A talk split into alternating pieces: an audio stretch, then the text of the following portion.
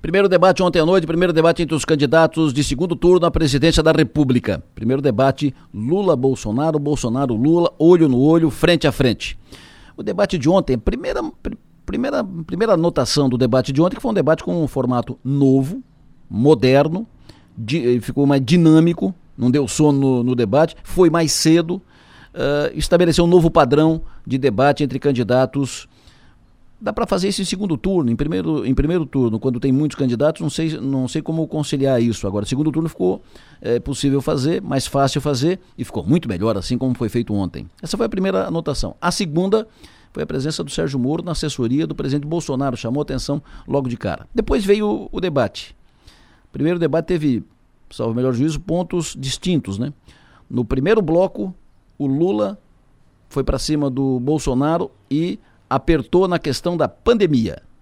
A sua negligência fez com que 680 pessoas morressem, quando mais de metade poderia ter sido salva. A verdade, a verdade é que o senhor não cuidou, debochou, riu, dizia que não tomava vacina, quem tomava vacina virava jacaré, que virava homossexual, que não podia tomar vacina. O senhor gozou das pessoas, imitou as pessoas morrendo afogada sem, por falta de oxigênio em Manaus. Ou seja, não tem na história de nenhum governo do mundo alguém que brincou com a pandemia e com a morte como você brincou. Brincou. É só mostrar na televisão, não vai dizer que é fake news, não, porque você aparece na televisão rindo, imitando pessoas sem ar, você aparece dizendo que quem tomar vacina vai pegar, você virou remédio, você virou vendedor de um remédio que não servia para nada. Você divulgou um remédio que a ciência negou o tempo inteiro. Você não respeitou o Butantan. Você não respeitou a Fiocruz, que são laboratórios de excelência neste país, que poderia ter ajudado. Se tivesse humildade, você poderia ter resolvido parte do problema. Mas certamente você não quis resolver, porque você não quis entender o sofrimento do povo. Esse foi o primeiro bloco em que teve o confronto, teve o, o, embate direto de candidato com candidato. Teve um tempo de 15 minutos para os candidatos utilizassem, utilizarem como bem entendessem, né? nas suas argumentações, em perguntas, respostas, réplicas e, e réplicas e tal. Depois teve um segundo bloco em que os candidatos responderam jornalistas, aí trataram de STF, gasolina, Petrobras, fake news e tal. E veio o terceiro bloco onde virou. Se o Lula bateu no Bolsonaro na pandemia no primeiro bloco, no terceiro bloco, o Bolsonaro bateu no Lula na questão da corrupção do Petrolão. Lula, você não respondeu a pergunta do Josias de Souza sobre o Petrolão. Petrolão foi o maior esquema de corrupção da história da humanidade. O endividamento da Petrobras, com desvio de recursos, com compra de refinarias como Passadina, com o começo da construção de três refinarias, uma no Maranhão, outra no Pernambuco, outra no Rio de Janeiro. Não concluiu nenhuma, só ali se enterrou 90 bilhões de reais. Dinheiro, Lula, que você enfiou no ralo e grande parte dividiu com seus amigos. Muitos devolveram centenas de milhões de reais. Lula, a Petrobras se endividou em 900 bilhões de reais. Isso equivale a você fazer 60 vezes a transposição São Francisco. Nesse bloco, inclusive, o Lula ficou visivelmente nervoso, tanto é que ele não administrou bem o seu tempo, eh, deixando para o final, ele engoliu todo o tempo, consumiu todo o tempo e deixou no final quatro minutos para o Bolsonaro fazer sozinho, fazer quase uma, uma live em rede nacional de, de rádio. Eh, quatro minutos o Bolsonaro falando sozinho e batendo pesado. Foi, sem dúvida, o melhor debate de todos até agora realizado. E no final, considerações finais, primeiro falou o Bolsonaro, depois o Lula. O Bolsonaro disse assim o que eu quero para o meu país? Primeiro, eu quero um país livre, um país onde seja respeitado a liberdade de expressão, um país onde você possa ir com segurança para casa, possa trabalhar, possa ter a certeza que teu filho vai para a escola e não vai ser cooptado, ensinado para ele coisas que os pais não querem em casa, a tal da ideologia de gênero. Não queremos que os nossos filhos ao ir para a escola, frequente o mesmo banheiro. Essa é a política do lado de lá. Nós queremos um país sem drogas. O lado de lá quer liberar as drogas. Somente uma pessoa que não sabe a dor de um pai ou de uma mãe, sabe o que é ter um filho no mundo das drogas. Não, nós não queremos liberar as drogas. Nós somos cristãos e 90%. Nós respeitamos a vida desde a sua concepção, não ao aborto. Sim, a propriedade privada. Não o MST invadindo terras. Respeito ao homem do campo. Pelo direito à legítima defesa. Esse é o país que nós queremos. E não um país do retrocesso, da corrupção, da roubalheira e do desrespeito para com as religiões. E aí veio o Lula fazendo suas considerações finais. Eu queria primeiro agradecer o povo brasileiro mais uma vez e dizer para vocês que não deu para se discutir tudo o que tinha que se discutir aqui, mas eu queria dizer para vocês o seguinte: o meu adversário é, efetivamente, o cara que tem a maior cara de pau para contar em verdades aqui. Primeiro, quem aprovou a lei em 2003 de liberdade religiosa foi esse que vos fala. Quem defende a democracia e a liberdade sou eu, muito mais do que ele, que é um pequeno ditadorzinho, que quer ocupar a Suprema Corte, que quer ocupar a Suprema Corte, diz todo santo dia que quer colocar os dele no ministério, no, no, na Suprema Corte. Eu não. Eu quero governar esse país democraticamente, como já governei duas vezes, dando prioridade aos problemas do povo brasileiro, dando prioridade a cuidar do povo, porque tem 33 milhões de pessoas passando fome. Esse país, que é o maior produtor de alimento do planeta Terra, esse país tem 31 milhões de pessoas passando fome. Esse país, que é o maior produtor de proteína animal do mundo, as pessoas estão na fila do osso. E quando eu falo do churrasco é porque nós vamos voltar a consertar esse país e vamos voltar no final de semana a comer um churrasquinho e tomar uma cerveja. Ele fica doido, porque só ele pensa que ele pode. Nós podemos e vamos querer comer o um churrasquinho. O Piara Bosque, alô, bom dia. Bom dia, Delor. Bom dia, ouvinte, eu sou maior. Bom dia, Maga. Bom dia, Delor. Bom dia, Piara. Piara Bosque, tua leitura do debate. Eu achei que para, em alguns momentos, e acho que os trechos que tu selecionou são muito emblemáticos disso, pareceu uma pareceu o churrasco da família, o tio bolsonarista e o primo petista, né? E a gente ali olhando, para é isso mesmo, o debate é esse mesmo. Foi o modelo é muito interessante, o modelo esse modelo esse modelo de, de administrar o tempo, né? Ele, ele foi bem executado e, e, e a, a produção do pool que organizou o debate praticamente entregou a, a, a Bolsonaro e a Lula a condução do, da conversa. Isso permitiu permitiu um, um, uma relação mais humanizada. Tem horas que eles, que eles, que eles parecem realmente estar conversando, né? Não parece ser o, o teatro, que é um debate que é natural que seja, uh, com menos intervenção. Não é o que a gente vai ver, por exemplo, no debate da Globo, em que não, a Globo certamente não vai abrir mão de ter o, o William Bonner mediando e, e sendo uma espécie de juiz do, do que está acontecendo. A, a, a, produção do debate, os apresentadores, os mediadores ficaram mais, mais uh, uh, ausentes nesse, nessa questão. Uh, eu gostei muito do modelo debate. O, o, conteúdo é o que a gente podia esperar de um confronto entre duas figuras que já governou o Brasil, um que governa o Brasil e que tem e que tem seus méritos e suas falhas. Suas falhas são muito evidentes então, um debate muito focado nas falhas de cada um, nas dificuldades de cada um, e aí a gente fica ali vendo quem é que vai sair melhor diante das suas falhas. E aí ficou. Uh, eu não, não, consigo ver potencial de, de, de, virada de voto num debate como esse, hum. em que quem, go quem não gosta do, de um sai com mais raiva do que entrou, mas ninguém sai gostando mais de nenhum deles. Maga, tua leitura do debate. Ah, o modelo adotado me surpreendeu logo de cara. Eu observei e achei sensacional eles colocarem os candidatos numa situação de fragilidade, nitidamente, né? Porque quando eles colocam ali e dizem, e dizem basicamente o seguinte: ok, vocês querem a vaga de presidente? Então me convençam. Mais ou menos isso. E com 15 minutos, eu achei que o tempo poderia ser um pouquinho menor nesse primeiro bloco, 10 minutos de cada, achei que 15 deu uma excedida. É, mas expor os dois candidatos é, ali, frente a frente, com o domínio que eles teriam de ter do tempo e que muitas vezes não tiveram, porque aconteceram alguns vácuos ali, né? Ficou uma coisa, vai, fala tu, e o outro fala tu tal. E foi nítido de perceber isso. É, mas eu achei que rendeu mais, porque nos, nos debates tradicionais tem, tem aquela questão do, de cortar, né? Você está fazendo uma linha de raciocínio e de repente tem que encerrar porque deu tempo. Então eu achei que ali rendeu mais nesse aspecto. É, sou favorável de, favorável de que esse modelo seja adotado em outras emissoras e tudo mais. É, com relação ao conteúdo, eu achei que ficou, de fato, né? Eu acho que o grande calcanhar de Aquiles do Bolsonaro ainda é a pandemia. E, e, e, eu achei que ficou faltando algumas respostas que o Lula poderia ter, ter dado. Uma delas foi quando o Bolsonaro perguntou sobre o ministro da Economia. É. E ele não respondeu.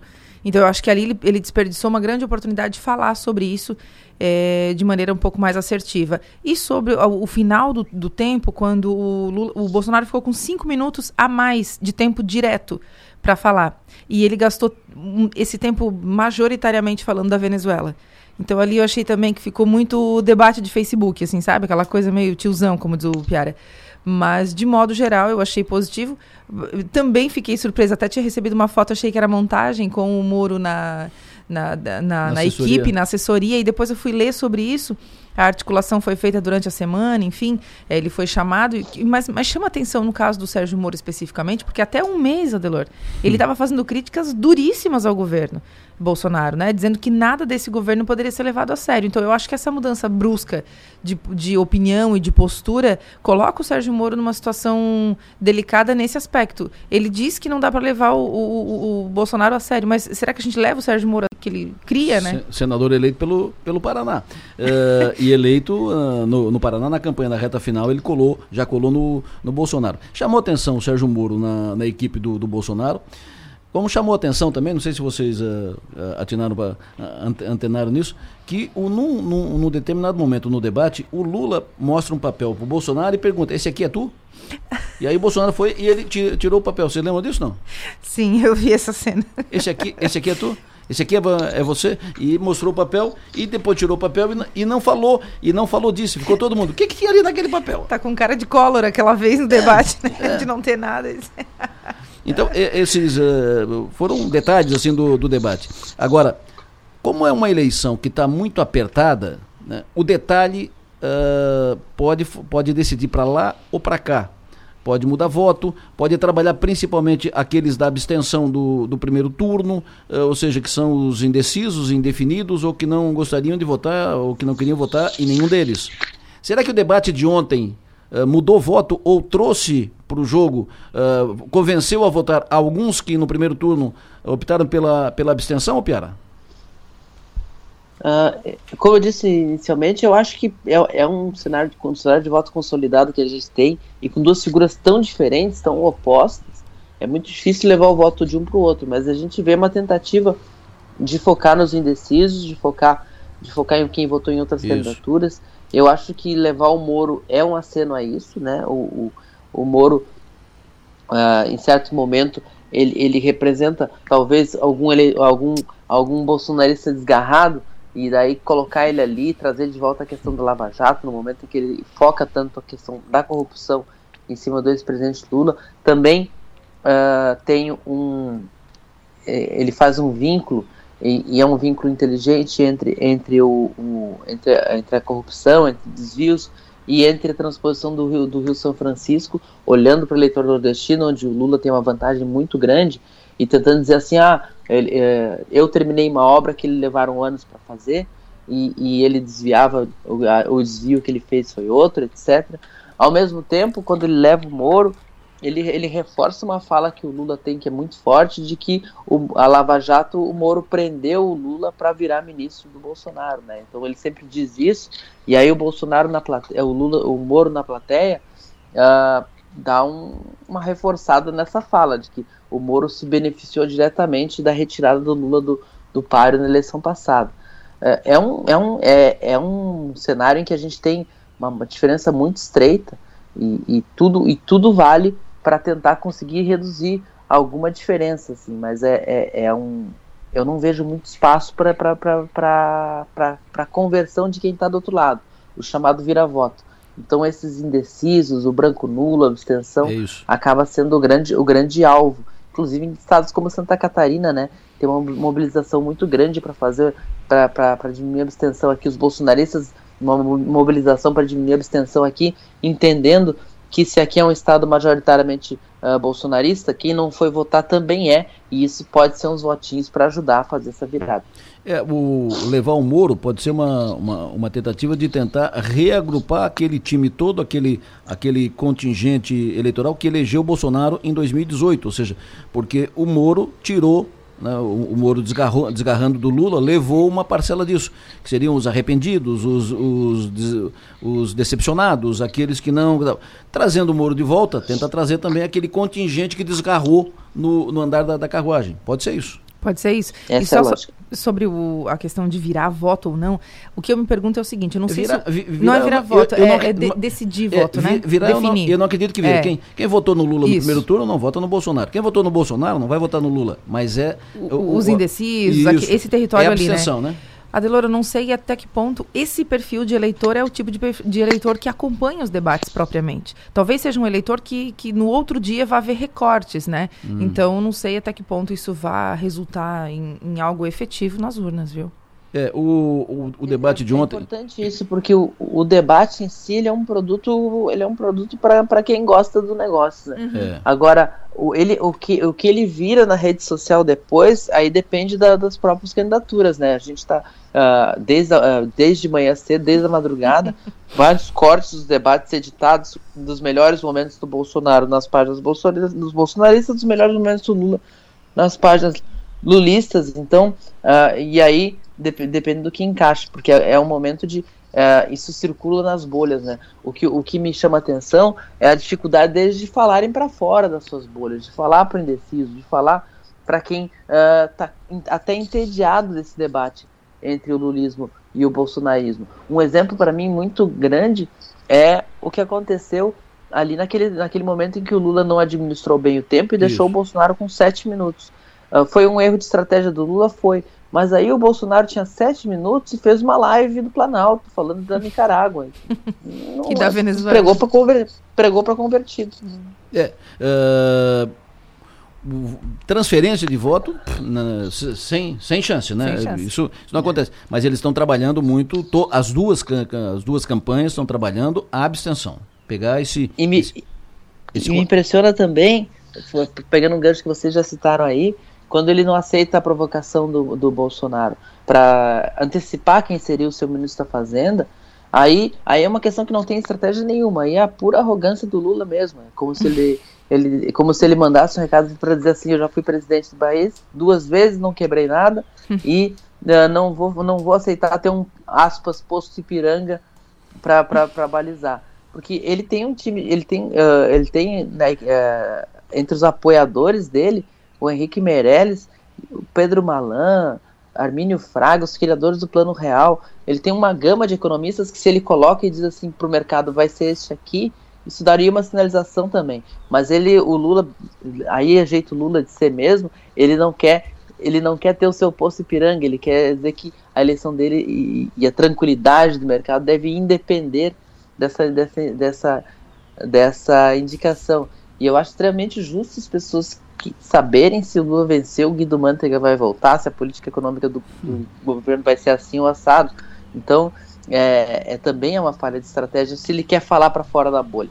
Mas, É, mas é, assim, o Bolsonaro e o Lula com muita dificuldade de falar para fora da bolha. E aí eu Isso. acho que para sensibilizar indeciso, para sensibilizar quem não quis ir votar, fica difícil assim. E eu chamo a atenção, o Adelor, bem rapidamente, que eu achei engraçado, inclusive, o Bolsonaro chamando o Lula de seu Lula, ou de senhor Lula, sonoramente. Essa história do E ministro. Da, é- essa, é- essa a questão, Fala, fala o Piara. Não, é que a rede social já lembrou que o Bolsonaro é a segunda pessoa a chamar o Lula de seu Lula, porque lá nos anos 80, no, no programa do Silvio Santos, Sérgio Malandro chamava ele assim também. Mas o- essa história do ministro da, da Economia, como tu mesmo citou, tem em torno do Lula hoje o Pércio Arida, o, o, o Pedro Malan, o Armínio Fraga, o Henrique Meirelles e tal. E daqui a pouco, se o Lula diz é esse aqui, ele pode perder os outros. Então acho que é por isso que ele também fica administrando, pisando em ovos. É, pode e, ser, e, pode ser uma leitura. Dar, pra não agora, dar arma para o adversário, né? No é, sentido agora, de... um outro dado é o seguinte: o Bolsonaro não confirmou o, o, o posto Ipiranga. É, ele, ele perguntou pro Lula, ó, quem é o teu ministro da Economia? E o Lula não disse, mas ele também não disse, ó, o meu é o Guedes, vai continuar pro, no próximo mandato? Não, ele também não disse. Né? Ele também não disse. O que, que se esperar aí da, da, campanha nos próximos dias, o Piara? O, o Lula vem a Santa Catarina na quarta-feira. O Lula vai, vai, vai Joinville na quarta-feira. Joinville é a cidade que mais votou no Bolsonaro entre os dez maiores de Santa Catarina. Ganhou esse, ganhou esse título informal de capital catarinense do bolsonarismo disputou aí com Criciúma, disputou com Blumenau.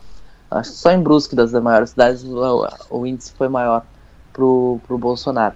Mas o, o e é um e foi uma, um debate muito forte internamente se, qual cidade que deveria ser esse, esse retorno do ex-presidente Lula. Se, pensou se fazer novamente em Florianópolis, que é uma cidade onde 42% do, do eleitorado votou nele, mas eles queriam ir a um lugar e desafiar justamente essa questão de, de ter, mostrar que existe gente que vota na, no, no, PT também em cidades fortes do bolsonarismo. Escolheram Joinville por ser uma cidade industrial, uma cidade com bastante trabalhador uh, de fábrica, e eles vão tentar mobilizar esse, esse, esse público, um público muito que já votou no Lula e que, e que, que abandonou ele. A ideia é apostar no vira-voto. Vão fazer um, uma passeata, aquela caminhada, aquela que ele vai no carrinho, meio pulando, o Lula é, móvel. C... É o Lula móvel é o Lula do Papa. Móvel.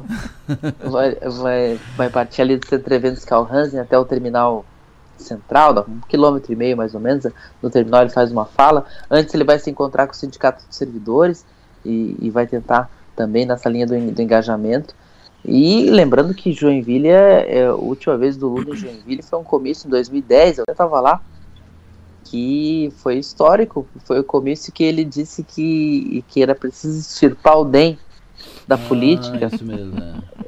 E, e falou mal do Jorge Bornaus, etc. No dia seguinte eu tive que ligar para o Jorge Bornaus para repercutir. O Jorge Bornaus disse, disse uma frase que eu nunca esqueço. Ele disse: Tenho três conselhos ao presidente Lula.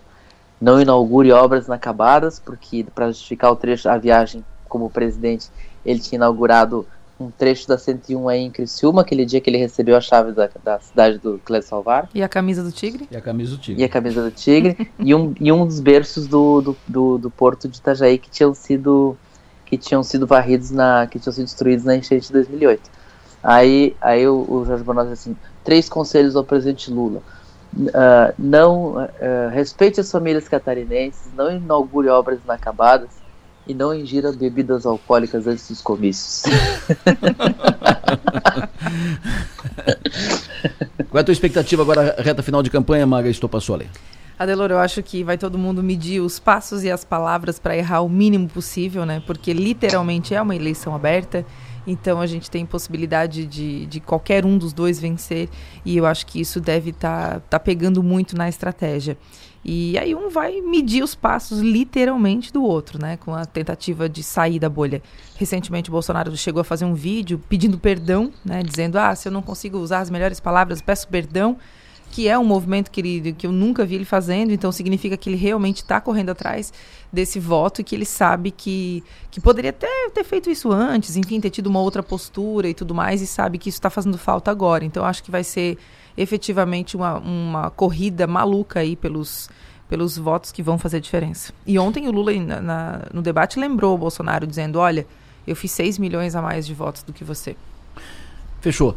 O Piara, abraço, até a noite. 19 horas a gente estica essa, essa conversa e fala também das questões do Estado catarinense. Maravilha, até a noite, até o parlatório, Delorão, um abraço. Até o parlatório.